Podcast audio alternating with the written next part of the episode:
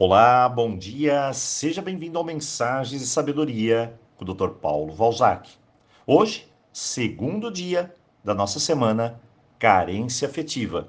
E se você quiser receber as mensagens anteriores, basta acessar o nosso aplicativo Roponopono e ir lá no ícone podcast.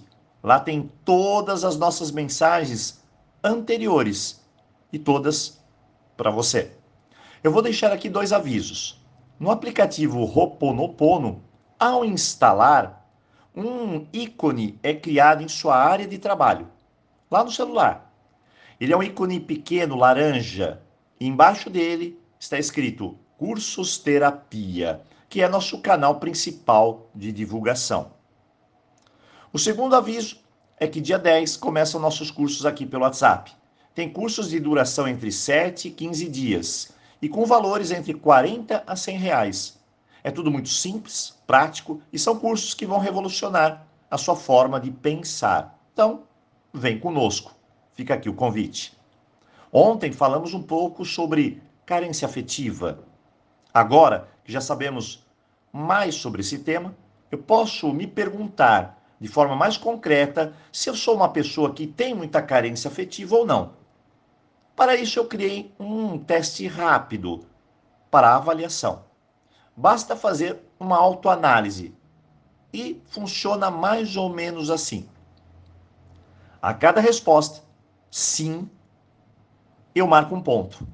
E se essa pontuação for igual ou superior a 5, você tem carência afetiva e isso pode estar atrapalhando a sua vida em geral. Então vamos lá. Hoje é dia de autoavaliação, avaliando a nosso grau de carência afetiva. Primeira pergunta: sou uma pessoa submissa às outras pessoas? É como uma codependência e pode ser em família, com um companheiro ou com uma companheira. Se sim, anote. Segundo, sou uma pessoa que tenho medo de desagradar as outras pessoas. Por isso sempre digo sim e faço coisas que lá no fundo depois eu até me arrependo. Tudo para ser aceita. Se sim, anote. Terceiro, sempre tenho uma crença que para eu ser feliz, alguém tem de me fazer feliz. Sempre é algo externo, nunca interno. Quarto, sou uma pessoa que tem ciúmes excessivo, sempre querendo comandar controlar, manipular. Cinco, sou uma pessoa que vive em função das outras pessoas, dos seus objetivos, sonhos, e eu não sigo os meus. Seis, sou uma pessoa, em geral, sem muitos planos, sem objetivos. Eu não consigo fazê-los.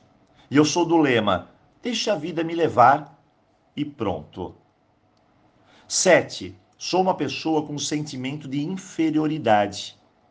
Mas não consigo olhar para esse sentimento e faço de tudo para afastar isso de mim. Oitavo, sou uma pessoa que gosta de chamar atenção para si mesmo. Preciso me sentir necessário, amado, e assim eu chamo atenção.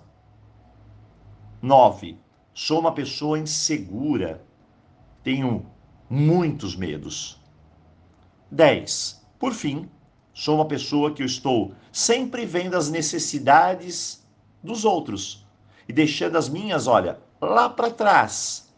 O outro em primeiro lugar. Depois vejo o que eu faço por mim. Bem, fez a sua análise? Então vamos ver a pontuação. Se for mais de 5, então chegou o momento de entender algo valioso. Eu preciso fazer algo para curar minhas feridas, trabalhar minha autoestima, trabalhar esse senso de inferioridade, olhar um pouco para as minhas necessidades e dar o pulo do gato, ou seja, dar a volta por cima e começar a viver um pouco melhor. Hoje é dia de avaliação, encarar uma parte de nós que precisa de cura que precisa que eu comece a me valorizar, olhar para as coisas boas da vida e seguir em frente fortalecido. Hoje segundo dia da semana, carência afetiva, e é dia de avaliação. Então, vamos lá. Eu desejo a você um bom teste e eu encontro você aqui amanhã.